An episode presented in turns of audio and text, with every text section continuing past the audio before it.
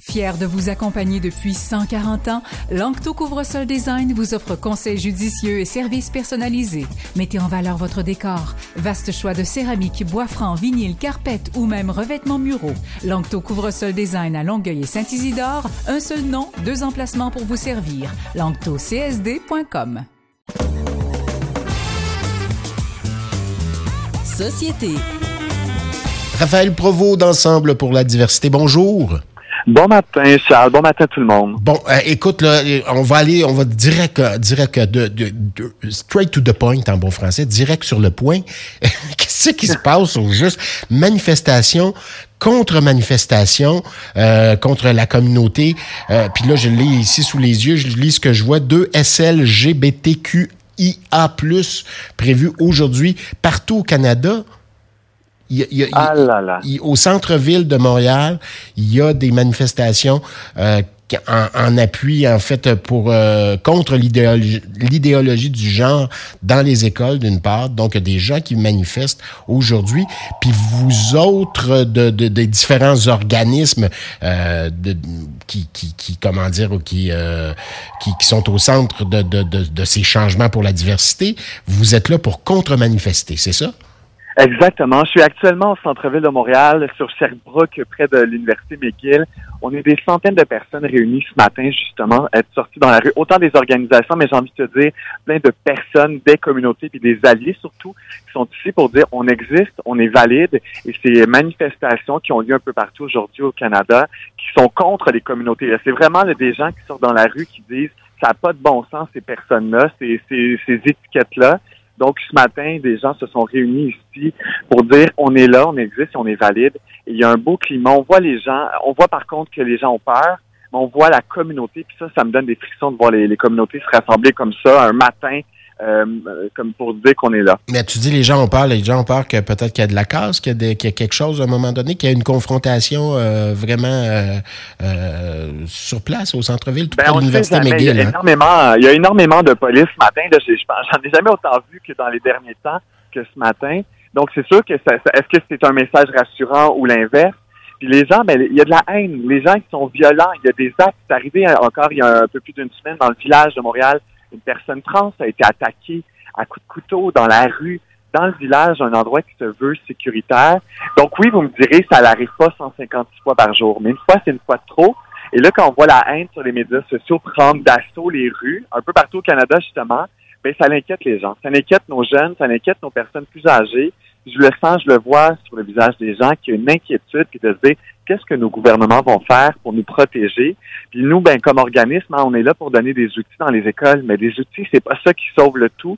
Il faut vraiment qu'il y ait des paroles plus fortes. Puis ça, c'est ça que nos gouvernements doivent faire. Puis on le voit en ce moment. Si les gens suivent l'actualité, certains, certains partis, certaines personnes ont des discours un peu plus peut-être fermés. Et ça, ça leur envoie des messages inquiétants. Ça, ça fait peur aux gens. Bon, alors, qui sont ces gens qui manifestent? Il y a tout le monde. Je vois des, je vois des ados, je vois des, des parents, je vois des amis, je vois des, des organismes, je vois des gens des communautés, je vois des gens avec des drapeaux. J'ai pas envie de mettre d'étiquette sur personne parce qu'on on peut pas se fier à l'apparence des gens, savoir s'ils font partie des communautés, mais clairement, les communautés, elles sont là ce matin, une partie en tout cas, mais je vois aussi beaucoup d'alliés. J'ai l'impression que les gens sont venus avec leurs proches parce qu'on veut pas se sentir seul. Bon. Puis ce matin, je me sens pas seul et ça, ça fait du bien au moins de voir ça. Bon, au centre des manifestations, c'est vraiment l'idéologie du genre dans les écoles. On veut pas, euh, bon, c'est calqué vraiment sur ce qui se passe dans le sud des États-Unis. Là. On, voudrait qu'on mette à l'index certains écrits, euh, qu'on soit, qu'on arrête de parler de différence des genres, de diversité, etc., etc. Et on voudrait retourner des années 50, pour ainsi dire. Là. Ben mon doux, c'est ça se passe maintenant. Je vais dire, je vais prendre l'exemple de la Floride. Vous connaissez bien la Floride, un peu tout le monde qui nous écoute. Ben, ben, jusqu'en secondaire 5, l'équivalent là-bas, on ne peut plus parler d'histoire LGBTQ+. On ne peut pas parler de réalité homosexuelle, euh, trans, non-binaire, même des femmes lesbiennes dans les écoles secondaires. Les enseignants peuvent perdre leur travail s'ils le font. Donc, on vient invisibiliser des choses qui existent. Puis le mot idéologie, c'est dangereux d'utiliser ça parce que c'est venir dire, ah, ben ça, c'est c'est une mode. Ces gens-là, ils sont, ils sont pas sûrs. Ils ont, non, c'est des gens qui existent. Oui, ça peut être très, très complexe, la non-binarité, la transidentité, puis même l'homosexualité et toute autre lettre de la grande acronyme, mais pas parce que c'est la première fois qu'on entend parler de quelque chose qu'il faut le rendre invisible et se dire que ça n'a pas de bon sens, ça n'existe pas. Et c'est ça qui arrive en ce moment. C'est qu'on vient invalider des jeunes qui se questionnent aussi, hein, c'est déjà rough l'adolescence. Puis là, en plus, on vient leur mettre des bâtons dans les roues c'est très sain se questionner, mais il faut avoir les outils puis l'entourage pour le faire. Puis quand nos, institutions ne suivent pas puis nous offrent pas cet espace-là, c'est ça qui est dangereux. Donc, ce qui se passe aux États-Unis, ça s'en vient ici. Bon, euh, là, donc, est-ce a des confrontations comme telles? Est-ce que les gens qui manifestent, là, les, les gens qui qui sont pas en faveur, qui voudraient retourner dans les années 50, est-ce qu'il y en a des tonnes? Y a-tu bien du monde? Ben là, pour parler de la situation là où je suis en ce moment, parce qu'on a toujours l'impression de manifestation, là, les gens hurlent. Oui, c'est ça que je vois, moi, en cagoule, puis let's go. Pis... Euh, je vais vous le présenter à travers mes yeux ce matin. Là.